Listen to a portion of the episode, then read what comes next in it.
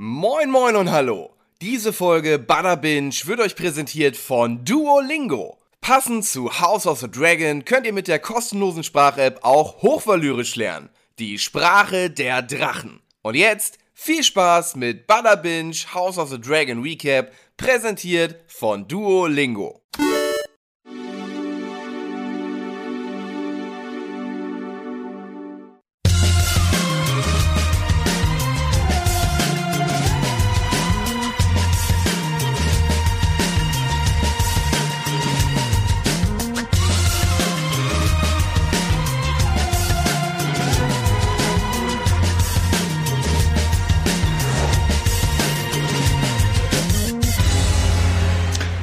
Halbzeit, Hochzeit, Endzeit für zumindest ein paar Figuren und Charaktere, aber nicht für uns, denn wir sitzen heute wieder hier im kleinen Rat der Ahnungslosen, um über die aktuelle Folge House of the Dragon zu sprechen. Und dafür, wie immer an meiner Seite, Tim und jetzt erstmals zu Gast Mel. Oder du warst hierbei noch nicht, ne? Nur bei der Binge. Ja, genau. Bei House of the Dragon sitze ich normalerweise in der Regie. Ja, da muss ich jetzt einmal obligatorisch abfragen. Ähm, du hast wahrscheinlich auch alles brandheiß verfolgt. Natürlich. Also Bist wahrscheinlich, gehörst du zu den Anhängern der achten Staffel oder gehörst du auch zu dem ja, vermutlichen oder gefühlten Großteil der enttäuschten Fans? Ja, also ähm, ich fand sie schon schwierig, ähm, aber sie hat trotzdem ähm, Spaß gemacht. Also es gab trotzdem Szenen, also ich, ich pick mir dann die paar Szenen, die mir Spaß gemacht haben, die ich gut fand und äh, halt mich daran fest und kann dann über Sachen hinwegsehen, die ich nicht so gut fand. Also das heißt, die Rückkehr nach Westeros war für dich nicht so ein schwieriges Thema, beziehungsweise da war nicht so eine große Skepsis vorhanden? Nee. M -m. Nö. Und bis jetzt, bis, bislang, was sagst du? Äh, zu House of the Dragon, ja, macht natürlich auch mega viel Spaß. Also auch gerade jetzt die aktuelle Folge, da gibt es ein paar Szenen, die macht die auch mega viel Spaß. Und du hast vorher über Staffel 8 geredet. oh Mann. Nee, nee, gesagt, red weiter, red weiter. Alles doch gut. gesagt, da gab es Szenen, ja, ja, ja, die, die Spaß gemacht haben. Aber macht auch mega. Ja, ja, ja.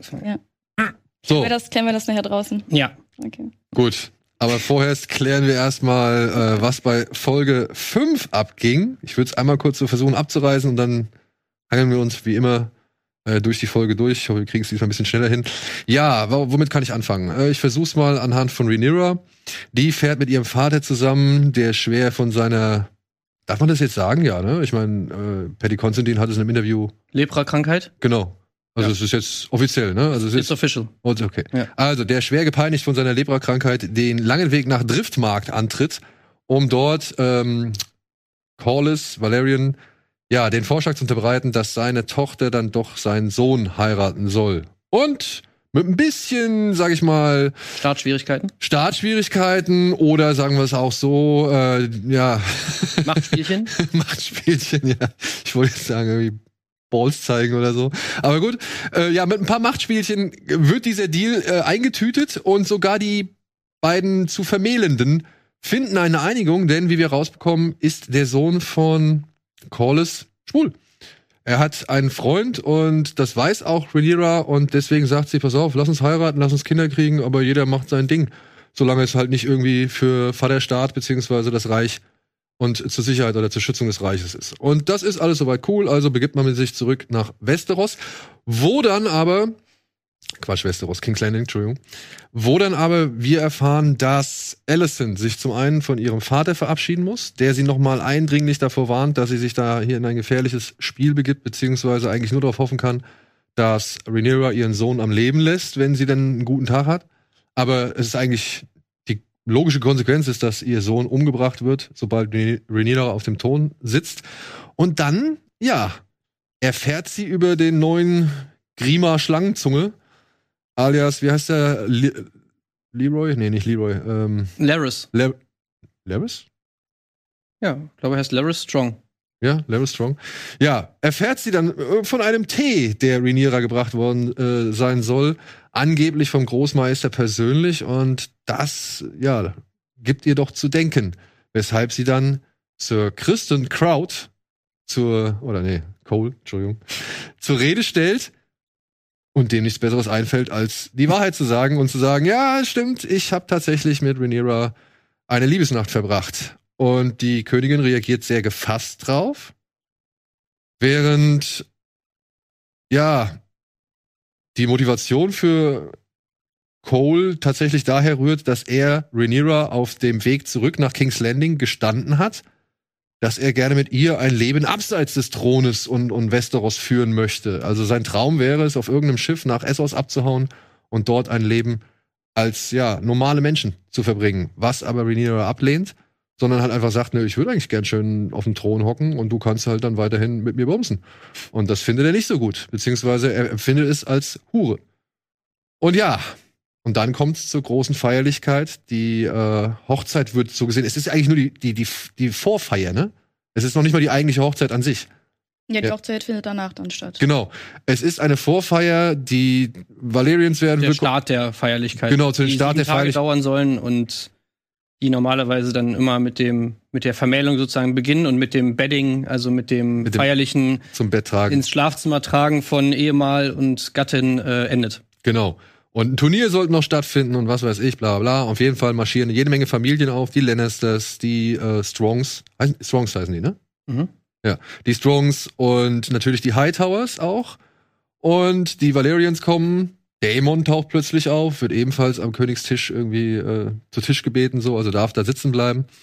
Ähm, ja, und es kommt zu mehreren Entwicklungen. Unter anderem taucht Alicent in der Rede des Königs auf, der eigentlich gerade die Festlichkeiten eröffnen möchte und trägt ein grünes Kleid, was einige Leute doch als äh, sicheres Zeiten, Zeichen deuten, aber da kommen wir gleich drauf zu sprechen. Und obwohl es eigentlich anfangs alles irgendwie harmonisch verläuft, die Leute tanzen, die Leute Spaß haben und so weiter, greift irgendwann Dämon äh, sich seine Nichte und beginnt mit ihr einen Dialog auf Valyrisch, dass sie doch ihm folgen soll und sie sage ich mal, ist dem auch gar nicht gegenüber abgeneigt, fordert aber gewisse Konsequenzen.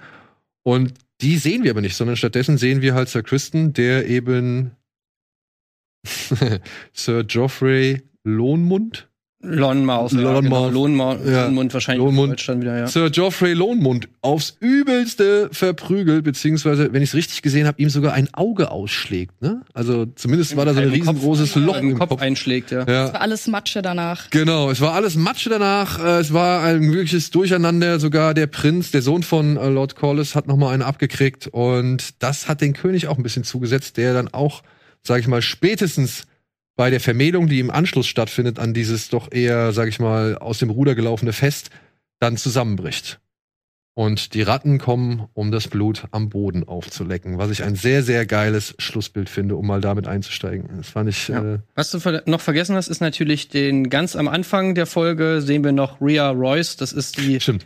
eigentliche Frau von Damon, wie sie äh, in ihrer Heimat äh, auf einem Jagdausflug ist und dann von einer Gestalt im Umhang überrascht wird, die sich dann als Damon herausstellt, woraufhin sie schon erstmal sehr coole Szene überhaupt finde ich. Also sie kommt natürlich sehr kurz nur vor, aber ähm, sie hat wirklich einen tollen Auftritt. Also sie gibt dem Kontra, sie sagt so, ja, ey, warum bist du jetzt hier? So äh, willst du jetzt endlich mal hier deine, deine deine ehelichen Pflichten irgendwie eingehen. Ach nee, das willst du ja lieber mit Schafen machen, wie du ja gesagt hast. Sie sind ja anscheinend schöner als wir und so weiter. Gibt ihm erstmal ordentlich Kontra. Ja, es endet dann damit, dass sie, zumindest macht es den Anschein von Damon umgebracht wird. Also es gibt einen Zwischenfall, wobei ihr Pferd scheut, sie fällt vom Pferd, fällt äh, nach unten, ist anscheinend, so habe ich zumindest verstanden, da schon querschnittsgelähmt. Also ich habe auch das so verstanden, dass das Pferd sie schon ziemlich zermürbt hat, ne? Also das genau. Ist, das also sie bricht sich das Genick anscheinend, ist aber noch nicht tot und wird dann von Damon mit einem Stein. Genau. Genau. Und hier kann man, Richtig. das kann man ja wohl jetzt immer sagen, das ist ja im Buch etwas dezenter angedeutet worden. Ne? Da ist es eher. Im da Buch heißt es genau. Im Buch gelassen, heißt ne? es, sie wird, äh, sie fällt vom Pferd ähm, und schlägt sich den Kopf auf einem Stein auf, kommt dann aber noch mal in die Burg und nach sieben Nächten oder drei Nächten oder so fühlt sie sich wieder gut, steht auf und sackt dann sofort zusammen und stirbt. Das ist die Version, die im Buch ist. Okay. Ja. Gibt aber in dieser Folge einige Sachen, die im Buch anders sind wo man, und das ist das Schöne daran, was wir ja schon in der ersten Folge angesprochen hatten, man kann halt immer darüber diskutieren. Haben sie das jetzt einfach anders gemacht in der Serie? Einfach aus inszenatorischen Gründen? Oder ist das halt wirklich irgendwie anders, anders festgehalten worden, anders aufgeschrieben worden von den Meistern oder von, von sonst irgendjemandem? Konkret zu der Stelle, also ich habe mir dieses Inside the Episode ähm, angeschaut, weil du es empfohlen mhm. hast beim letzten Mal. Und konkret zu der Stelle haben sie gesagt, dass sie das, ähm, haben die Macher gesagt, dass sie das ähm, Buch gelesen haben und dachten, ähm, nee, das muss auf jeden Fall Damon gewesen sein. Also die haben das im Buch gesehen und gedacht, nee, das, äh, das machen wir jetzt so in der Folge, dass es, ähm, dass es so aussieht, als ob Damon das gewesen ist. Ähm, weil das, wie du sagst, mhm. es wurde vielleicht halt anders aufgeschrieben, aber es ist vielleicht wirklich auch im Buch so passiert, nur es wurde halt nicht berichtet. Und das genau, haben sie aber, selber daraus ja. gelesen und ist deshalb auch so inszeniert. Genau, aber es ist ja auch, sage ich mal jetzt nicht nur dieses, dass man jetzt weiß, okay, es war Damon, sondern auch, dass das Ganze ganz anders abläuft. Ne? Also sie ja, stirbt genau. sofort, sie wird umgebracht, anstatt sie kommt nochmal zurück in die Burg und so weiter und macht da Sachen. Und wo wir jetzt gerade schon mal drüber geredet haben, auch über den Tod von von Joffrey der auch ist das im ist im Buch, Buch ganz anders. anders. Ja. Genau, da gibt's ja, da kommt, gibt es noch ein Turnier und so weiter. Und bei diesem Turnier gibt es dann einen Kampf zwischen eben Sir Kristen Cole und äh, Joffrey Lonmouth. Und erst da wird äh, wird Joffrey getötet von einem beziehungsweise auch nicht sofort, sondern auch dann ist er auch. Er wird von Kristen Cole mit einem mit einem Morgenstern am Kopf getroffen und stirbt dann im Nachgang ja. also von dieser Verletzung so ne. Und der wie heißt der ähm, Le Lena, der Sohn von Cole. Lenor. Lenor. Lenor äh, trauert wohl noch die ganze Zeit dann, äh, während er da irgendwie. Genau, das haben sie ja so ein bisschen angedeutet, dass genau. auch er da irgendwie hingeht und so, aber ja, die ganze Zeit, wo er da im Koma liegt, irgendwie ist dann Lenor bei ihm und so weiter. Ja, äh, ich würde das, ich würde das tatsächlich als A, so als teils, teils, ne? Also als Interpretation sehen, so. Ich habe das gelesen und für mich war das so und so. Finde ich auch legitim, ja. muss ich sagen. Finde ich in Ordnung. Klar. Und dann natürlich, ähm, dann natürlich schon hat das natürlich inszenatorische Vorteile. Ne? Also du kannst natürlich jetzt viel, viel mehr zusammenfassen. Und was ja die große Besonderheit an dieser Folge einfach schon mal vom Vorfeld ist, es ist die erste Folge, die unmittelbar auf eine andere Folge folgt. Also wo halt kein größerer Zeitsprung drin ist. Ja, genau. Mhm. Und man muss sich natürlich auch vorstellen, wie das ist. Einfach die, es ist einfach ein anderes Medium. Ne? In dem Buch muss man sich das so vorstellen, für alle, die es nicht gelesen haben, da steht dann halt einfach drin, ja, äh, Rhea Royce fiel vom Pferd und brach sich das Genick. Danach wurde sie in der äh, Burg für sieben Tage behandelt. Nach sieben Tagen sie, stieß, äh, stand sie auf, weil es ihr besser ging. Dann fiel sie hin und war tot. So, das ist so, das, so steht das ja, so ist es ja geschrieben im Buch. Ja. Ne? Also einfach so eine Auferzählung, so richtig nüchterne einfach Erzählung von Sachen. Und jetzt überleg mal, wie du das im Film umsetzen müsstest. Du müsstest wirklich jetzt noch mal sagen, irgendwie erzählen, okay, sie ist sieben Tage da in der Burg, dann brauchst du noch mal eine Szene, wie sie da irgendwie im Bett liegt, dann musst du noch mal das drehen, wie sie da aufsteht. Im Endeffekt ist es dasselbe Ergebnis, nämlich, dass sie einfach tot ist. Dann würde ich mir natürlich auch sagen, ja, Leute, komm, der bringt sie jetzt einfach sofort um und fertig. Und auf der anderen Seite muss man ja auch sagen, es äh, gibt ja wieder Dämon ein paar neue Facetten, beziehungsweise es macht diesen Charakter ja weiterhin wieder spannend so. Ich meine, er kommt ja, er taucht ja auf wie Darth Maul, ja, sagt keinen Ton. Also er sagt ja wirklich wieder gar nichts und, und äh, guckt halt immer nur mit seinem, sag ich mal, von unten nach, nach oben verschmitzten Blick so. Und es reicht. Also es hinterlässt ja schon Eindruck. Und ich weiß nicht, ich habe hier und da gelesen, er hat das gemacht, damit er jetzt offiziell frei ist für Rhaenyra. Aber ich glaube noch nicht mal, dass es dann sein alleiniger Grund war. Oder? Auch, ähm, dass er vielleicht gar nicht mit der Intention dahin gegangen ist. Also das haben sie in, der, in dieser Inside-Episode-Folge auch gesagt, dass, ähm, dass sie das so offen lassen wollten, dass er vielleicht dahin gegangen ist, um mit ihr zu sprechen oder was auch immer ähm, zu, zu, zu, zu besprechen, aber dass diese ähm, Handlung, dass, sie, dass er sie dann umgebracht hat, dass das vielleicht eine Kurzschlussreaktion in dem Moment war. Weiß ich nicht. Also ich, ich, ich also pass auf. Also so haben sie es in dieser Inside-Episode. Ja, ja, klar. Es bleibt klar. halt natürlich offen, weil gerade in dieser Szene, das ist ja auch das Schöne wiederum, wie das inszeniert ist. Du siehst, wie er vor dem Pferd steht. Sie, er sagt ja, wie du schon sagst, die ganze Zeit gar nichts. Sie spricht eigentlich die ganze Zeit nur hat aber schon natürlich, also sie denkt, okay, was will der hier? Der hat einen Umhang an, der steht vor mir, es ist niemand da, sie dreht sich ja nur sogar noch um, guckt so nach hinten, okay, es ist niemand da, wahrscheinlich will der Typ mich umbringen. Checkt sie. Und dann gibt's ja diese Szene, wo du eigentlich nicht genau weißt, was passiert. Ja, ja. Sie greift zum Bogen, irgendwas schnell, irgendwas, bla, das Pferd scheut, sie fällt um und dann ist es schon passiert. Und was genau Damon jetzt vorhatte, man weiß es nicht. Ne? Vor allem, ich glaube, er geht ja dann sogar erstmal weg und sie ruft dann noch irgendwas hinterher. Er geht erstmal zu ihr hin und äh, und, und macht erstmal den Fuß ah, ja, so stimmt, auf ihren genau. Arm, was ich so interpretiert habe wie, er will checken, ob sie sich das Genick gebrochen hat irgendwie. Ja, ob, ob, sie, ob sie was fühlt. Ob sie was fühlt, ja. ja. Also das heißt, er checkt, okay, sie ist anscheinend paralysiert. Paralysiert. Und ja, und genau. Und dann, dann geht er weg und, ähm, und sie ruft ihm ja irgendeine Beleidigung noch hinterher. Und ja, du dann, cannot, cannot finish. Genau, und dann nimmt er erst den Stein, weil er hätte auch mit Sicherheit, als er schon bei ihr stand, irgendwelche Steine aufheben können. Naja, ich glaube, also selbst wenn er nicht mit dem Vorsatz hingegangen ist, die Alte aus dem Weg zu räumen. ja, nur mal für ihn gesprochen, ähm, glaube ich, hat er schon in dem Moment realisiert, was sich jetzt ihm für eine Chance auftut. Aber ich könnte mir halt vorstellen, dass der halt wirklich mit dem Vorsatz dahin gegangen ist, ja, zumindest vielleicht sowas zu machen. Und jetzt natürlich, also für mich häuft er sich oder verschafft er sich irgendwie noch ein bisschen Macht, weil jetzt durch die, durch die Heirat mit Corliss hat er ja so gesehen einen Verbündeten wieder verloren. So, ne? Also der, warum sollte sich Corliss, und das kriegen wir ja auch mit, warum sollte er so ein Angebot widerstehen können? Das heißt also, er hat in ihm keinen mehr, gegen den er, also mit dem er gegen seinen Bruder vorgehen kann. Und jetzt mal wenigstens so ein Stück Land, so eine Burg, irgendwie mhm. einen Rückzugsort sich zu sichern, so. Ähm, ja, er sagt ja später auch, dass er, ich meine, da ist man auch nicht, bei dem Bankett kommt es ja dann zur Konfrontation mit dem Cousin von Rhea Royce. Und da sagt er ja, dass er Jane Aaron proposen will, also dass er sozusagen um ihre Hand anhalten will jetzt im Nachgang, was ja die die, die Regentin der, der Vale ist, also dieser riesigen Burg, die da auf diesem Berg oben drauf ist und so weiter. Und äh, dann sozusagen, um sich diese Ländereien dann irgendwie anzueignen.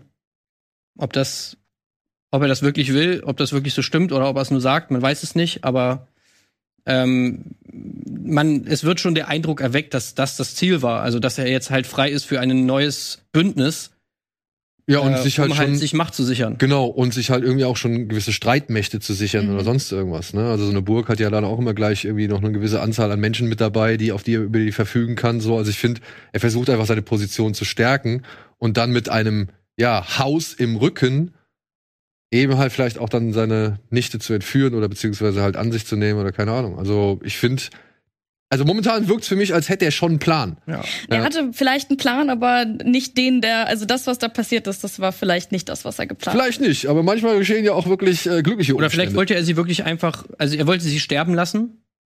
Und als er dann damit konfrontiert wurde, dass er ja nie Sachen zu Ende bringt, was natürlich genau. wieder so ein, ein äh, Hinweis auf seine Manneskraft, sag ich mal, ist, in sexueller Hinsicht, ja, die jetzt schon häufig so, in Frage gestellt worden wurde. Na, wo wir auch schon häufig gesehen haben, dass es jetzt auch nicht unbegründet ist. Also er hat ja tatsächlich damit Fähigkeiten, Sachen zu Ende zu bringen, sag ich mal, diverse, äh, bestimmte Sachen. Ähm, ja, und das, dann hat er gesagt, so, na gut, okay, dann eben anders. Ja. Aber auch, ja. auch hier nochmal vielleicht dann hingewiesen, äh, was mir sehr gefallen hat, weil sie wurde ja schon als Bronze, Bronzeschlampe bezichtet oder so, bezichtigt. Und da fand ich schon cool, wie sie halt äh, in der Serie drauf geachtet haben. Also da muss ich sagen, das ist dann für Fans wahrscheinlich auch echt schön anzuschauen. Diese Rüstung, diese braunen und dann auch noch diese ganzen Symbole, die sie drauf haben. So, ich habe halt gesehen, dass das halt wirklich äh, schöne Verweise sind auf all die Häuser und auch eben auf die ganze Geschichte, weil diese Roys sind ja wohl genau wie die äh, Starks zum Beispiel. Ähm, wie sagt man das? Abkömmlinge? Nee also Erben oder Nachkommen, Nachkommen, Nachkommen, ja. Nachkommen der ersten Menschen. Also die waren halt schon immer in Westeros anwesend und kamen nicht wie viele andere. Und waren auch früher mal König der, der Vale, ne? Also die haben früher über dieses ganze Gebiet da irgendwie geherrscht und so sind auch ein langes Haus mit viel Geschichte und so weiter. Ja. Ja, das ist halt das Schöne, dass man so Häuser jetzt auch mal sieht irgendwie. Ne? Man kann sich dann, man sieht diese Figuren, fragt sich vielleicht, ey, was, wer ist das eigentlich und so weiter. Und zu all diesen Figuren gibt's halt irgendwie eine, eine Backstory, die man sich durchlesen kann. Ja. ja, aber vor allem, dass das dann, dass dann auf so kleine Details geachtet werden. Ja. Das fand ich, das hat mir ganz gut gefallen. Ich hoffe auch, dass es nach dem Ende dieser Staffel oder vielleicht irgendwann in der Zukunft dann wieder so eine Ausstellung gibt, wo man sich die Kostüme anschauen wird. Weil ich habe mir damals ähm, in äh, Oberhausen war so eine Ausstellung von den ähm, Game of Thrones Kostümen, habe ich mir angeschaut. Das war, das war super interessant und super spannend. Ich hoffe, dass das auch wieder geben wird. Super spannend, gutes Stichwort. Alicent kriegt endlich mal eine gewisse. auch sehr wichtig bei Alicent auf jeden Fall. Ja, oh ja. ja, stimmt. Und ja, ja Kostüme. ja, also ja. Alicent muss ich sagen, das war jetzt, also deswegen, ich, äh, ich sag's jetzt mal hier schon vorweg. Ich finde jetzt Folge 5 ist tatsächlich meine bisherige Lieblingsfolge. Ich finde die nämlich, weil die hat tatsächlich genau das so, was meiner Ansicht nach diese Serie halt echt immer äh, richtig gut kann oder konnte. Mhm. Und was jetzt alles so zugespitzt wird. Und das ist das, was ich, glaube ich, das letzte Mal einfach so ein bisschen vermisst habe. Diese etwas direktere Kontinuität. Wenn du verstehst, was ich meine. Mhm. Die hatte man in Game of Thrones vor allem, also ich glaube, bei Game of Thrones war das halt der Vorteil, dass so viele Figuren an unterschiedlichen Stellen waren, die sich halt unterschiedlich entwickeln konnten. Und da hattest du immer in jeweiligen, in den jeweiligen Stellen diese Kontinuität. Und da hast du alle eine Masse an Kontinuität gehabt. Und hier hast du ja fast nur eine Familie. Und das ist dann aber schon immer so sprunghaft. Und hier genau diese Entwicklung. Ich meine, der Abschied von, von Otto Hightower fand ich auch wieder geil. Also da fand ich auch, fand ich auch Rice Ivans endlich mal äh, richtig cool. weil wie er es rübergebracht hat, dass Otto ihr noch die Schuld gibt für alles. Ja, das fand ich halt schon echt sehr mies.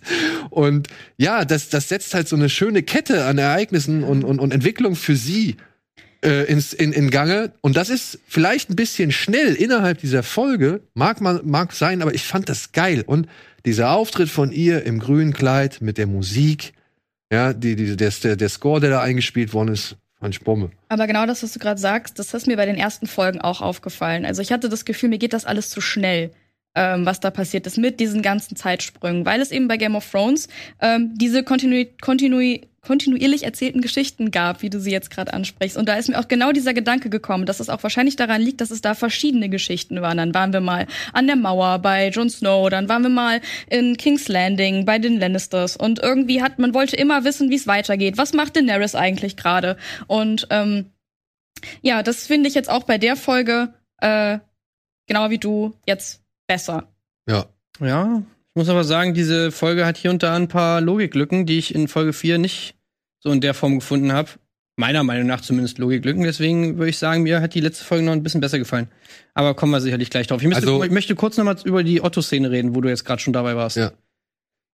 Weil ich finde es mega spannend, wie einfach dieser Charakter Otto Hightower interpretiert wird. Ich finde, jeder hat irgendwie eine andere Meinung über den. Es gibt sau viele Leute, die den einfach richtig scheiße finden. Und ich find's immer so geil, dass ich in jeder Szene, wo ich den sehe, einfach was, was ganz anderes, was ganz anderes drin sehe. So, ich habe ja von, von Anfang an irgendwie gesagt, so dass ich finde, dass, dass Otto Hightower nicht dieser Littlefinger-Charakter ist, der irgendwie sozusagen ihr Chaos is a Ladder und so nach dem Motto, sondern dass der das Gefühl hat, er tut genau das Richtige. Und ich meine, auch in dieser Szene ist, hat er das. Also ich habe das so interpretiert, dass er sogar dem Zuschauer, dass er teilweise dem Zuschauer sagt, Sag mal, seid ihr eigentlich alle bescheuert? Ja. So, ne? Also Alicent ist im Prinzip in der in unserer Position, so, ne? So sie denkt so, ey, bla bla bla, was was geht hier eigentlich ab? Und und und Otto schnappt sich sie und sagt so, sag mal, geht's eigentlich noch? Bist du wirklich so dumm, dass du das glaubst? Guck mal, was hier passiert. So, Rhaenyra, wenn wenn Rhaenyra Königin ist, dann wird es Krieg geben. So, und was dann passieren wird, ist, dass sie, um ihren äh, Thronanspruch zu legitimieren, wird sie deine Kinder töten müssen. Checkst du das eigentlich nicht? So, und dann ist Alicent so, äh, ja, ach so, scheiße. Äh, so nach dem Motto. Dann ist er natürlich so, habe ich auch jetzt schon gelesen, ja, diese Umarmung. War das sozusagen, ist das alles manipulativ? So macht er das nur, um ihr irgendwie, um sie zu manipulieren oder so nach dem Motto? Oder denkt er in dieser Situation einfach vielleicht so, ja, scheiße, Mann, ich lasse hier meine Tochter jetzt natürlich irgendwie alleine. Sie muss jetzt mit diesem ganzen Chaos, was hier ist, sie muss damit klarkommen, sie muss es jetzt richten. Und vielleicht sollte ich ihr auch mal ein bisschen, also sie tut ihm vielleicht auch einfach ein bisschen leid. Obwohl er natürlich es scheiße findet, dass sie eigentlich auf der gegenüberliegenden Seite ist, weil sie hat ihm ja auch nicht geglaubt. So. Also ich, du Romantiker. Ich empfinde also, ich das glaube genauso eher, wie du. Ja. Ja. Also ich glaube auch, dass er ähm, das er das Beste fürs, fürs Land halt einfach möchte, indem er diesen Krieg verhindern möchte. Ja. Natürlich hat es den Benefit, dass dann sein Enkel auf dem Thron sitzt, aber das, ähm, ich glaube, dass er halt beides, ähm, beides vorantreiben möchte, aber dass es eben nicht nur diese, dieses Streben nach Macht ist, sondern dass es auch einfach der Wunsch ist, diesen Krieg zu verhindern. Und ja, natürlich, er wird ja auch seine er ist davon einfach total überzeugt und er hat ja auch allen, allen Grund dazu, davon überzeugt zu sein, dass die Leute Rhaenyra nicht auf dem Thron sehen wollen, ja. weil alles, was wir bis jetzt gesehen haben, und auch die, äh, diese Verhandlung von Jaharis damals, womit die Folge ja losgeht, die sagt uns das. Die sagt uns, der, der, das Reich ist nicht bereit für eine weibliche Regentin ja, auf dem eisernen Thron. Du kannst machen, was du willst in dieser Welt. Solange du eine Frau bist, wirst du es halt nicht schaffen. Also, also ob die Überzeugung ja von ihm richtig ist, ist natürlich dahingestellt, aber er hat zumindest Grund zu der Annahme. Sag naja, ich meine, er ist hm. Realist. Ja. Und ich bin jetzt auch, ich bin auch von dem, also ich bin von diesem Littlefinger mit Dings oder Tywin bin ich weg bei Otto Hightower. Ja, also wirklich, davon bin ich komplett weg. Ich glaube auch, der verfolgt halt einfach seine Ziele. Und natürlich haben die einen gewissen Benefit, aber die sind halt dann doch schon irgendwie bedachter als viele andere. Ähm, ich gebe auch, also ich glaube auch, dass diese Umarmung wirklich emotional gesteuert war und nicht einfach eine weitere Manipulation. Also wirklich das auch. Ich fand halt nur trotzdem bezeichnend, dass er, sag ich mal, ihr, wie gesagt, eine Teilschuld gibt, weil er war halt letztendlich dafür verantwortlich, dass sie den König geheiratet und äh, äh, zur Frau, also dass sie den König geheiratet hat und dann halt seine Kinder geboren Ja, ihre Probleme sieht er, also was das angeht, 0,0. 0,0, das meine ich halt. Er ist halt nicht Vater des Jahres. Nö. Aber Ihm geht halt natürlich wirklich nur um, um, das, um das Reich und nur um diese ganze Nachfolgegeschichte. Aber mit der Situation in Alicent, in die er sie da mehr oder weniger reingeschubst hat, das ist ihm natürlich völlig Latte. Genau. Und jetzt kommen wir dann, dann nämlich zu dem nächsten. Und das meine ich, ist jetzt dann halt der Next Little Finger. Und man hat es ja vielleicht hier und da. Und das finde ich eigentlich ganz geil. Und jetzt, deswegen muss ich sagen, gefällt mir diese Folge auch noch mal so gut. Ähm, es wurde hier und da schon immer angedeutet. Man hat immer gedacht, okay, da ist dann halt der jetzt der eher stillere Typ, der irgendwie so ein bisschen unscheinbar, ein bisschen tumbere Typ, äh, guckt immer nur nett und freundlich und so. Aber immer wenn er gefragt worden ist, hat er irgendwie so einen kleinen Rat gegeben, der noch irgendwie so ein, so ein bisschen Subtext mitgeschwungen hat. Und dann plötzlich taucht der, der Sohn auf, ne, mit seinem bedauernswerten Zustand und, und kann nicht an der Jagd teilnehmen, ist also nicht einer von den Männern und so weiter, dann muss sich halt zu den Frauen setzen und so. Und ich dachte mir, warum ist der, warum zeigen die den so? Ja, zack, zack, zack. Und jetzt plötzlich steht er halt im Garten und redet über eine Pflanze und erzählt halt dann eben Alicent diese Geschichte von diesem Tee, der Alicent natürlich halt wirklich dann auch berechtigt zweifeln lässt. Warum sollte sie diesen Tee trinken? Das Dilemma hatten wir ja letztes Mal schon, wenn es da nichts irgendwie gäbe, weswegen man diesen trinken, Tee trinken müsste. Aber wie er dann da heißt, so, ne? Und äh, zum einen halt in ihr Ohr flüstert, beziehungsweise so Zweifel streut. So. Da habe ich gedacht, okay, das ist der neue Littlefinger, beziehungsweise er kommt halt rüber wie Schlangenzunge. Ne? Also äh total. Auch zum Beispiel, dass er sich da bei der Jagd ähm, zu den Frauen gesellt hat. Das ist vielleicht auch nicht ähm, ganz zufällig gewesen, weil Frauen haben ja auch immer vielleicht noch mal ein paar Informationen, die sie nur so unter sich besprechen, die man da vielleicht mithören kann. Ja, das, das glaube ich auch, dass das ja. für ihn eine dankbare Informationsquelle ist. Aber ich möchte aber mal kurz anmerken jetzt hier an der Stelle, was wir auch im Weiteren noch besprechen können. Aber das ist so mein Problem mit der Folge. Ich finde es komisch, dass Leute einfach alles wissen. Also es wird, es wird nicht erklärt, wie Leute an Informationen kommen. Und teilweise ist der Umstand, dass gewisse Leute Informationen haben, meiner Meinung nach etwas unlogisch. Ja, mag sein, aber ich finde, es wurde schon in, in mehr, also in den Folgen zuvor echt angedeutet, dass diese wie heißt es, Strongs? Strongs, ne? Mhm. Dass diese Strongs, also dass, dass da schon ein bisschen was mehr ist. Der so, der, der, der erste Sohn ist ja hier der, der Chef von Harrenhal, ne? Also das ist ja der, der, der sitzt ja auf Harrenhal, ist ja wohl der stärkste Ritter, äh, wie es ja anfangs wie er mal aufgebaut worden ist. Und wir sehen ja auch in der Folge, wie er sich da dann durch die Menge boxt und so und dann äh, Rhaenyra rettet. Und, und ich finde, also ich finde, die Crafts haben jetzt, oder Strongs, Entschuldigung, die haben jetzt schon das Ganze relativ geschickt orchestriert, so wie dann einzelne Personen in Szene gesetzt werden, wie, wie einzelne Figuren plötzlich Informationen streuen und so weiter. Und warum sollten die nicht auch irgendwie Sammler von Informationen also, sein? Weil die Information, dass Rhaenyra, die nachfolgende Regentin, die Anwärterin auf den Thron, einen Moontie bekommt, so ultra krass explizit und so total spicy ist, dass man, glaube ich, alles daran setzen würde, dass das wirklich niemand weiß. Aber der so. eigene Vater kann es doch seinem Sohn erzählen, beziehungsweise ja, aber ob der Fa also ob Lionel Strong davon weiß, von dieser ganzen Moontie-Geschichte, ist auch fraglich. Warum sollte man ihm das erzählen? Nee, Lionel ist doch der Sohn, oder? Muss ich noch einmal nachgucken. Lionel ist der Sohn. Ist das die Hand des Königs, ist Lionel Strong. Ja? ja. Und der Sohn heißt? Laris. Also meinst du Clubfoot? Ja, genau. Wen meinst du? Ja, ja, genau. Ja, der heißt, glaube ich, Laris, wenn ich mich nicht irre. Okay. Naja, ich sag mal so, das ist noch, kann man vielleicht noch erklären, wer weiß. Ich meine, wir haben jetzt nicht gesehen, dass irgendwie, äh, dass hier Clubfoot irgendein Spy-Network hat, dass da auch irgendwelche Kinder rumhocken und alles mit an ansehen.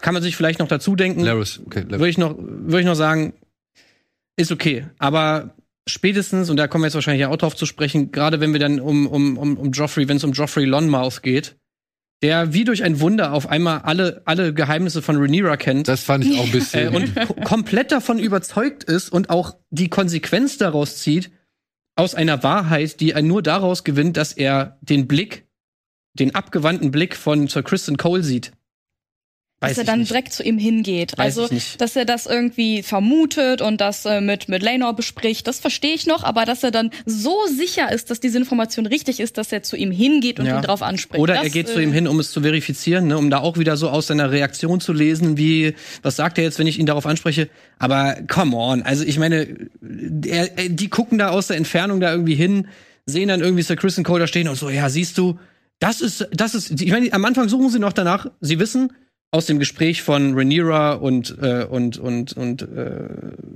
wie heißt er? Äh, Lenor. Lenor. Wissen sie, okay, Rhaenyra hat anscheinend da irgendwas am Start, irgendeine Liebschaft. Okay, das ist, ein, das ist ja völlig klar. Das sagt sie ja eigentlich mehr oder weniger auch. Aber sie wissen nicht, wer es ist. Und bei diesem äh, Fest stellen sie dann fest, wer es ist, indem sie Kristen Cole einfach nur in der Ecke stehen sehen. Und Kristen Cole, er gibt sich ja alle Mühe, das irgendwie so auffällig zu wirken. Aber ich meine, er guckt einfach nur weg. Und da sind sie sich jetzt hundertprozentig sicher. Ah, okay, ach so, der ist es. Guck mal da. Ah, ja, stimmt. Aber es ah, ist auch schon on, nicht der. Come on. Es ist aber auch nicht so ein, so ein, so ein Schluss, zu dem man nicht, also der so, so allzu fern liegt. Ich meine, er ist der Leibwächter. Ne? Er ist Tag für Tag mit ihr zusammen. Es könnte sonst wer sein, Alter. Das könnte sonst wer sein, keine Frage. Ja.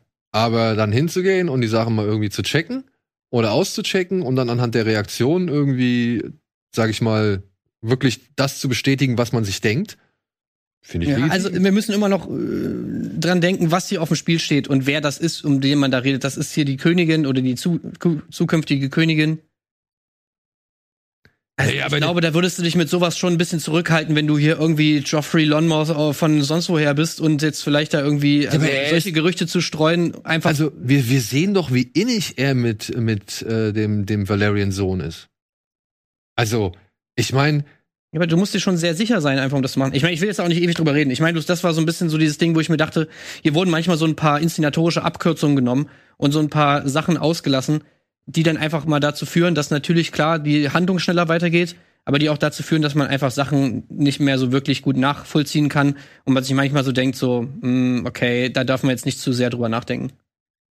Aber wo wir gerade äh, dabei sind, also ich fand es auch äh, fraglich, warum er ihn direkt darauf angesprochen hat. Und ich meine, er hat ja dann auch quasi die Konsequenz dafür geerntet, dass er ihn darauf angesprochen hat. Ist das die Konsequenz, also beziehungsweise ist, ist die Konsequenz, die er geerntet hat, wirklich darauf? Oder das ist ja das Ding diese Folge, ähm, da wären wir jetzt halt dann vielleicht auch dann ja, bei der bei der Tanzszene so die die verwirrende Inszenierung ist ja schon Thema bei Dämon und der Geschichte auf dem also und, und, und auf der mit dem und der Geschichte mit dem Pferd. So ja also da wurde ja auch nicht wirklich gezeigt was passiert wer hier den entscheidenden Move macht oder sonst irgendwas. Wenn ich wenn ich so wie ich es interpretiert habe hat Dämon eigentlich nur das Pferd irgendwie aufgescheucht so dass sie nach hinten geknallt ist. Beziehungsweise das Pferd auf sie drauf. Das war jetzt so meine Interpretation dieser Bilder, die ich gesehen habe. Und hier wird ja wirklich alles dafür getan, um, sage ich mal, die Perspektive dieses äh, Königstisches da einzunehmen und beziehungsweise deren Sichtweise auf die Tanzfläche und eben deren nicht Sichtweise oder beziehungsweise die, die, die Sachen, also die Wahrnehmung, sage ich mal, darzustellen, dass sie eben nicht alles sehen. War das wirklich deswegen oder haben die vielleicht später noch irgendwas anderes gehabt? Weil was wir eigentlich als unmittelbare Informationen zuvor sehen, ist ja das Gespräch zwischen Dämon und Rhaenyra. Und dass Dämon ihr nochmal so an den Hals fest und der König das irgendwie gerade so noch, gerade noch so erhaschen kann. Und dann schiebt sich, glaube ich, irgendjemand vor sie ins Bild. Und dann geht's ja schon mit dem Geschrei los, dass da irgendwas passiert. Und dann sehen wir ja letztendlich, letztendlich können wir ja nur sehen, wenn Christon auf äh, Joffrey draufsitzt und ihn schon irgendwie kaputt schlägt. Ne? Also was vorher passiert ist, bekommen wir ja auch nicht mit. Und ich habe mich dann im, im gefragt, ob das wirklich tatsächlich nochmal Teil sein wird, aber so wie es aussieht eben nicht. Ne? Also ja, es muss irgendwas muss passiert sein, glaube ich. Also ich meine, also er wird es nicht gemacht haben, um es äh, zu verheimlichen oder sein, also dass er jetzt denkt, ich muss ihn jetzt umbringen, damit er das nicht weitererzählt, weil das ja meinem Ruf schaden könnte. Das, das hätte keinen Sinn ergeben, weil warum hätte er dann, dann sind wir bei der nächsten Stelle, warum hätte er dann im Nachhinein versucht, sich selbst umzubringen? Dann hätte das ja gar keinen, also dann, dann ist sein, dann ist sein Ruf ja egal, wenn er sich eh danach umbringt. Nee, eben nicht. Also der, der, Tod ist ja ein ganz wichtiger Teil von seinem Ruf. Hm. Das hat er ja auch am Anfang schon in der Szene mit Allison zu, hat er ja auch schon gesagt, ey, wenn, okay, es ist jetzt rausgekommen, ich habe mit Junior geschlafen, aber wenigstens, wenn ich nur eine Bitte habe, ich habe nur eine Bitte, kastriert mich nicht und foltert mich nicht, sondern gibt mir einfach einen, einen ehrenhaften Tod, äh, tötet ah. mich einfach und fertig. So, aber also, ging es da um die Ehre oder darum, dass er einfach nicht gefoltert werden will? Nö, ich es glaub, geht, da ich glaube, um schnell. Ja, ich glaube auch, ich glaube, es ging um seine Ehre ging. einfach. Er will den Ritter tot sterben.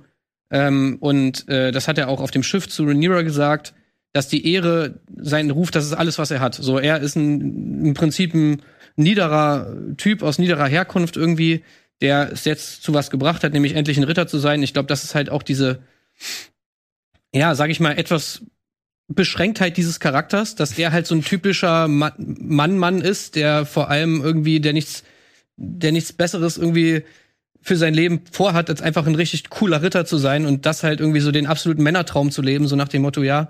Und der natürlich auch diese gewissen Werte damit verbindet. Ähm, und ja, das Gefühl hat, dass das alles ist, was ihn auszeichnet, irgendwie seine Ehre, seinen Ruf, sein Stolz. Und das ist, glaube ich, auch das, was ihn umtreibt. Also er hat das ja auch dieser, bei diesem Plan mit Rhaenyra eben, warum will er mit ihr fliehen? Weil er sagt, ja, nur so kann ich meine Ehre irgendwie wiederherstellen. Das habe ich aber auch nicht verstanden. Das habe ich auch nicht verstanden, weil die müssten sich doch dann eigentlich verdeckt halten. Warum stellt das seine Ehre wieder her, wenn er mit der Königin irgendwo äh, oder der Prinzessin irgendwo hin verschwindet? Ja, er will, er will halt keine Hure sein. Er will nicht dieser Typ für eine Nacht sein, sondern er möchte dann auch äh, sozusagen mit der mit, mit ihr zusammenleben. Ja, ah, und halt auch keine Mätresse. Also er will ja eigentlich mm. eher ein gleichgestelltes Verhältnis. Und das ist das Ding was sich, glaube ich, auch durch die Folge zieht, ähm, oder beziehungsweise dieses, dieses Männerbild wieder, ne? Weil wir haben ja dann auch diese Szene, in der Viserys da in seiner Badewanne liegt und wir sehen, wie die Lepra ihn halt schon noch weiter zerfressen hat und so weiter. Und er wird dann ja einmal mit den Blutegeln, Blutegeln bearbeitet und der gibt ihm dann wieder irgendwie so einen, auch so einen Mondsaft, äh, beziehungsweise irgendein Opium, damit er halt halbwegs schlafen kann. Ja. Und da hat er ja dieses Gespräch und da finde ich, da, da fällt für mich einer der schönsten äh, Sätze in dieser Folge. Das sagt dann aber ausgerechnet der Strong. Von wegen, weil er halt sagt, ja, ich habe keinen Krieg verloren, ich habe keinen Krieg gewonnen, ich habe niemanden krassen besiegt, so. Also bei mich wird kein Lied gesungen bei irgendeiner Feierlichkeit irgendwann und so weiter. Und ich fand, das sagt dieser Strong, aber ist es nicht genau das? Also ist es nicht besser, irgendwie für den Frieden äh, oder in Frieden gelebt zu haben, als irgendwie äh, für den, ich glaube, Tod besungen zu werden oder so, sagt er, glaube ich. Und das fand ich halt stark, das fand ich cool, weil in dem Moment merkt man halt, dass Viserys ja, so wenig er den bisherigen Königen irgendwie entspricht oder so, so sanft er auch irgendwie sein mag, aber insgeheim träumt er eben auch genau von dieser quatschigen Männerfantasie, dass man nur äh, Ruhm und Ehre, sag ich mal, im Kampf ja. hm. erringen kann oder beziehungsweise, dass der Mann tatsächlich nur durch den Kampf gestählt oder zum Mann gemacht wird. Und ähm, das ist ja auch so ein Trugbild, was ich ja durch diese ganze, ja, ob es jetzt jetzt Song of Iron Diese Bilder von, von Männlichkeit und Weiblichkeit halt ja. ist eine ganz krasse Motive, ja. Dann kommt aber halt das, das finde ich auch bedauerlich, ne? Aber dann kommt halt wieder, okay, dann bist du halt ein anderer Mann, ebenso wie, wie heißt der Sohn von Collis? Leno. Leno. Dann bist du halt ein anderer Mann und äh, ja, da ist das auch nicht dir vergönnt, ne? Also du, ähm, aber ich finde, in dieser Folge gab es dann wieder diese beiden Gegensätze, weil Viserys dann ja, ähm, ihm ist wichtig, dass ähm, sein Bild nach außen und Leute singen über ihn. Und ähm, bei Kristen ist es dann ja anscheinend eher sein Selbstbild, dass er von sich selber ähm, ähm, nicht enttäuscht sein möchte. Weil wenn, wenn er sagt, naja, ich äh, möchte nicht deine Hure sein, ich möchte dich heiraten und dann fliehen wir, dann ist ihm ja anscheinend ähm, egal, was er sein, sein, sein Außen, seine Außendarstellung angeht, weil dann, wenn er flieht mit ihr irgendwo hin, dann wird er nicht, ähm, dann wird er nicht gefeiert dafür. So, aber dann fühlt er sich selber ähm, von seinem Selbstbild wohler. Ich kann, ich glaube, er kann dazwischen einfach gar nicht differenzieren. Ja. So, das ist einfach für ihn miteinander verbunden. So sowohl irgendwie dieser dieses dieser Begriff der Ehre irgendwie auf sich selbst bezogen, aber natürlich auch auf seinen Beruf bezogen, auf seine Außenwirkung bezogen. Und ich meine diese Szene, wo er mit Rhaenyra schläft. Ich meine, das ist ja unter anderem durch sein Schauspiel einfach schon sehr gut dargestellt worden, dass er auch in dieser Szene natürlich hin und her gerissen ist zwischen was soll ich jetzt machen und so weiter. Und dass er mit diesem ganzen Ausgang dieser Sache überhaupt nicht umgehen kann einfach dass er nicht weiß, was soll ich jetzt tun? Bin ich jetzt noch ein Ritter? Ich habe meine mein meine mein mein Schwur verraten. Wie kann ich jetzt irgendwie das schaffen, trotzdem irgendwie weiterzuleben damit? Und damit kommt er einfach nicht klar. Das ist, glaube ich, so der. Zumal, und das meine ich halt auch, zumal der halt auch, glaube ich, ernsthaft verknallt ist. Hm. Ja, also ich glaube, also das finde ich eigentlich das, das, das Spannende bei ihm, dass da halt so genau das, was du sagst, da kommt dieser Ehrbegriff oder dieses Ehrgefühl daher, dann aber halt seine Position. Ich meine, er ist ja halt ein, ein, ein Leibgarde der königlichen Familie. Also das heißt, egal wo die königliche Familie auftaucht oder egal wo die Königin auftaucht und so weiter, er steht daneben. Er ist, er, er wird automatisch werden irgendwelche ja. Dinge an ihn gemessen oder gerichtet oder sonst irgendwas. Er steht ja fast genauso sehr im Rampenlicht. Und ich glaube, das ist auch etwas, was ihn sehr beschäftigt, beziehungsweise halt was, was ihn, glaube ich, auch mürbe macht, weil das ist halt das Dritte. Er ist, glaube ich, verliebt in die und, ich würde ja nicht von Liebe sprechen. Ja. Für mich ist der so ein, so ein perfektes Beispiel für einfach so eine, so, so eine toxische Männlichkeit. So, vor, was man vielleicht als Liebe interpretieren okay, könnte, ja. wo es aber eigentlich nur um ihn geht. Es, es geht um seinen Ruf, es geht um seinen Bild von sich selbst, was er natürlich dann irgendwie, wo er jetzt diese, diese Beziehung zu Rhaenyra wahrscheinlich auch irgendwie hochstilisiert. Aber es geht halt einfach um jemanden, der mit sich selbst irgendwie nicht im Reinen ist und äh, dann wiederum natürlich da auch die Beziehung zu Rhaenyra reinspielt. Vielleicht macht er sich sogar selber vor, dass er in Rhaenyra verliebt ist oder sonst was. Aber wenn mal genau hinguckst, geht es ihm eigentlich bei allem, was er macht, nur um sich. Und er ist halt auch so dieses, er weiß ja auch Konflikte nicht anders zu lösen als mit Gewalt. Er wird schon am Anfang vorgestellt als dieser Typ, der einfach sehr gut kämpfen kann. so. Ne, natürlich ist er auch irgendwie gut aussehen und sonst was und so weiter. Und ich meine, im Endeffekt, auch das Ende der Folge ist ja so. Er weiß nicht anders, sich zu helfen, als mit Gewalt aus diesem ganzen Konflikt. Ja, gut, aber ich glaube, das ist auch wieder trotzdem, ja, die Gewalt, aber die Gewalt wird ja auch dann geknüpft an die Ehre. Das ist ja das Ding, was auch dann Viserys sagt. Viserys glaubt ja, es wäre ehrenvoll, besungen zu werden, weil er so und so viele Schlachten geschlagen, so und so viele Menschen umgebracht hat oder so und so viel, ja sogar, selbst wenn er Kriege verloren hat, wäre das eine Ehre oder wäre irgendwas, das wäre irgendwas Besonderes, um besungen zu werden, so.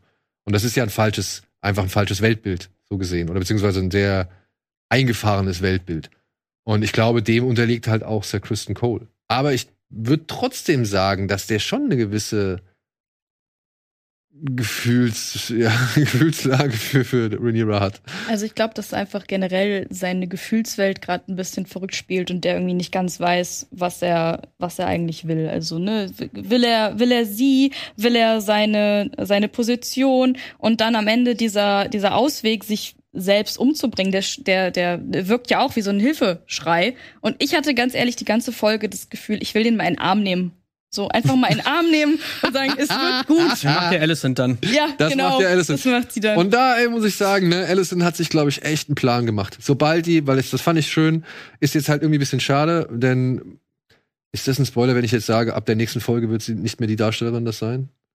Nee, oder? Das hast du gesagt. Jetzt hab ich's gesagt, gut. ähm, ich find's ein bisschen schade, weil hier hat die Darstellerin endlich mal eine Möglichkeit, also ein bisschen mehr Szenen gehabt. Ich fand die Trauer bei ihrem Vater gegenüber oder ihrem Vater gegenüber fand ich cool. Ich fand aber auch diesen gesamten Denkprozess, den man in ihr feststellen konnte, als Cole ihr das gesagt hat. Ja, als sie halt wirklich realisiert hat, zum einen, ey, meine Freundin hat mich halt schon echt krass verarscht. Die hat mir halt einfach vollkommen die Unwahrheit erzählt und hat auch noch so getan, als wäre das die absolut schlimmste Sünde, ihr das zu unterstellen. Und dann aber auch gleichzeitig, Alter, das ist meine Fahrkarte, um hier irgendwie, sag ich mal, vielleicht die Wogen oder beziehungsweise die Richtung irgendwie zu, zu wechseln oder irgendwie was zu meinen Gunsten auszurichten, so. Und das fand ich ziemlich gut von ihr gespielt. Plus die Erhabenheit, mit der sie dann da. Ich glaube, da spielt dann noch was anderes mit rein. Ne? Es ist auch noch dieses Eifersuchtsthema einfach.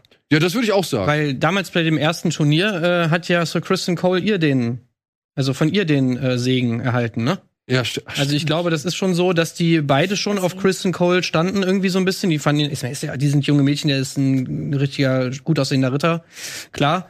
In der letzten Szene wurde das, in der letzten Folge wurde das ja schon auch so ein bisschen aufgemacht, dieses Thema von Alicent ist einfach eifersüchtig auf Rhaenyra, weil sie kann das Leben leben, sie kann machen, was sie will, Vögel mit wem sie will, bla bla bla. Sie hat tausend Freier, kann sich einen aussuchen. Sie muss da mit Jaehaerys irgendwie, äh, mit, mit Viserys da irgendwie im Bett liegen, sich von dem da begatten lassen.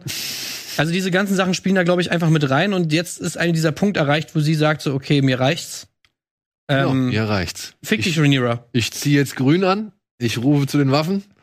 Beziehungsweise ich ziehe in den Krieg. Und egal wie dieser Krieg sein mag, ne? Also ihr Krieg ist halt ein anderer Krieg als der mit Schwert und Schild und irgendwie auf einem ja. matschigen Feld. Sondern ihr Krieg geht halt genau eben bei so einer Veranstaltung irgendwie los. Oder beziehungsweise wird auf so einer Veranstaltung geführt. Aber mega geil von der Inszenierung ja. auch. Also dieser Moment ist einfach Fand ich gut. Total gut, wie sie da reinkommen, wie sie das Grün anhat. Ich meine, klar, es wird dann nochmal erklärt. Es so. wird nochmal erklärt, klar. Das, äh, Was bedeutet das und so. Das hätte man vielleicht jetzt nicht unbedingt machen müssen. Hätte man vielleicht vorher irgendwie an. Ja, genau. Mhm. In einer der Folgen vorher. Ja. Dass man irgendwie das Otto ihr sagt, weißt du, welche, Farben, welche Farbe wir wählen, wenn wir den Krieg ziehen und so weiter und so, und so fort. Irgendwie sowas einfach mal in so einem Satz fallen lassen, weißt du? Dann wäre das eigentlich ganz geil gewesen. So musste es dann hier Schlangenzunge dann irgendwie dem Zuschauer erklären. Fand ich auch ein bisschen schade.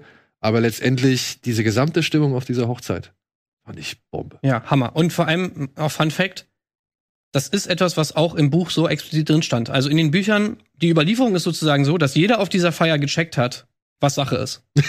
so, ne? Also allein vor allem von Addison gegenüber Viserys und, und auch Rhaenyra. Und ich meine, das musst du dann halt irgendwie rüberbringen, ne? Wenn in den Geschichtsbüchern geschrieben steht, dass jeder, der bei dieser Party wusste, dass da was im Argen ist, dann musst du das natürlich schauspielerisch und inszenatorisch umsetzen können. Und das ist, finde ich, einfach total gut gelungen. Und ich muss sagen, ähm, ich finde dann halt doch, dass es dann, ich weiß nicht, ob es jetzt die Geschichte war oder die Schauspieler, Ähm, oder vielleicht halt einfach auch die Figuren nur.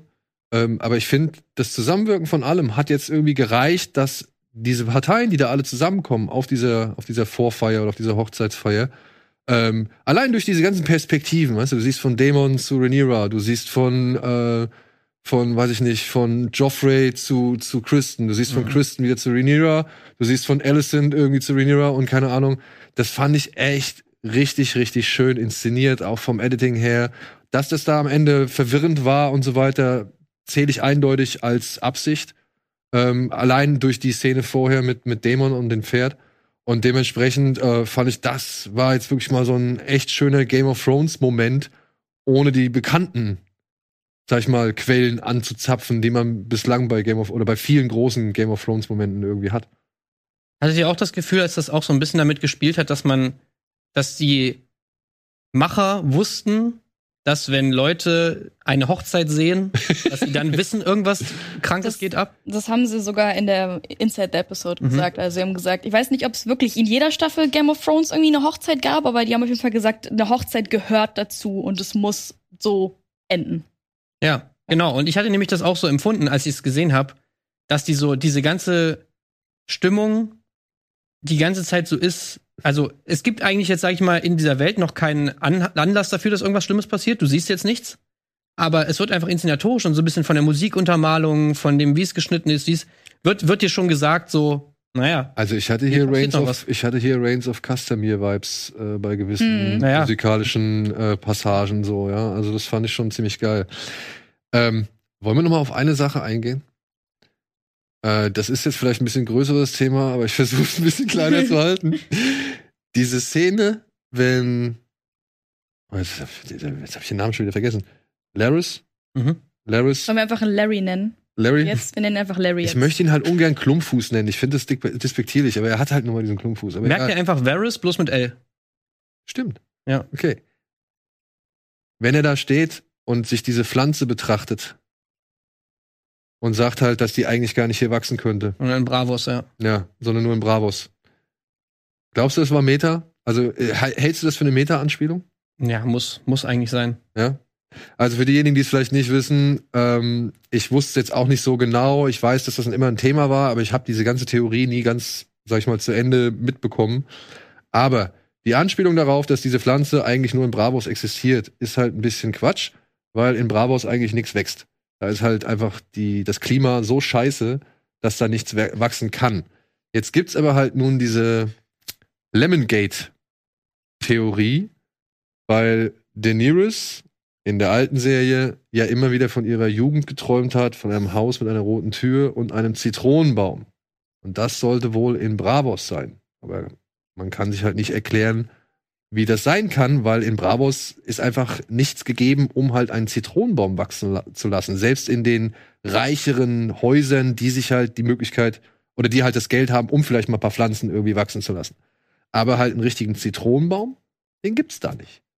Ja, und deswegen ähm, zweifelt man so ein bisschen an dieser Jugenderinnerung von, von Daenerys, ja, beziehungsweise fragt sich, ob George R. Martin da einen Fehler gemacht hat ja, dass er es halt einfach nicht, äh, nicht, nicht, äh, nicht mehr gewusst hat, dass er eigentlich was anderes erzählt hat, oder ob das halt auf etwas hinweist. Und zwar halt, dass es eine andere Theorie aus äh, für, na, wie heißt die Formel? L plus R gleich J. Mhm.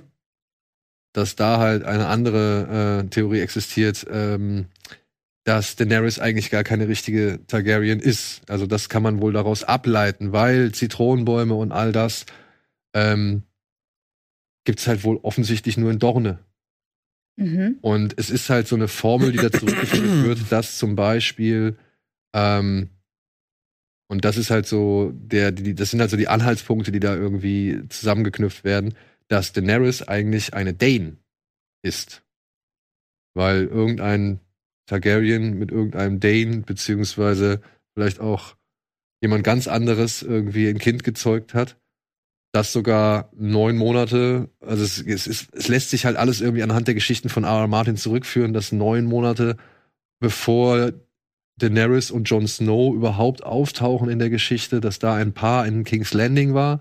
Also Dane ist das Haus von Sir Arthur Dane, Sir Arthur Dane, genau. Sword of the Morning, den wir in dem bei Game of Thrones ganz zum Schluss in dem Rückblick sehen, wie er den Tower verteidigt, in der in der John äh, Jon Snow geboren ah, wird. genau. Ja, okay. Ja. Der mit den Doppelschwertern.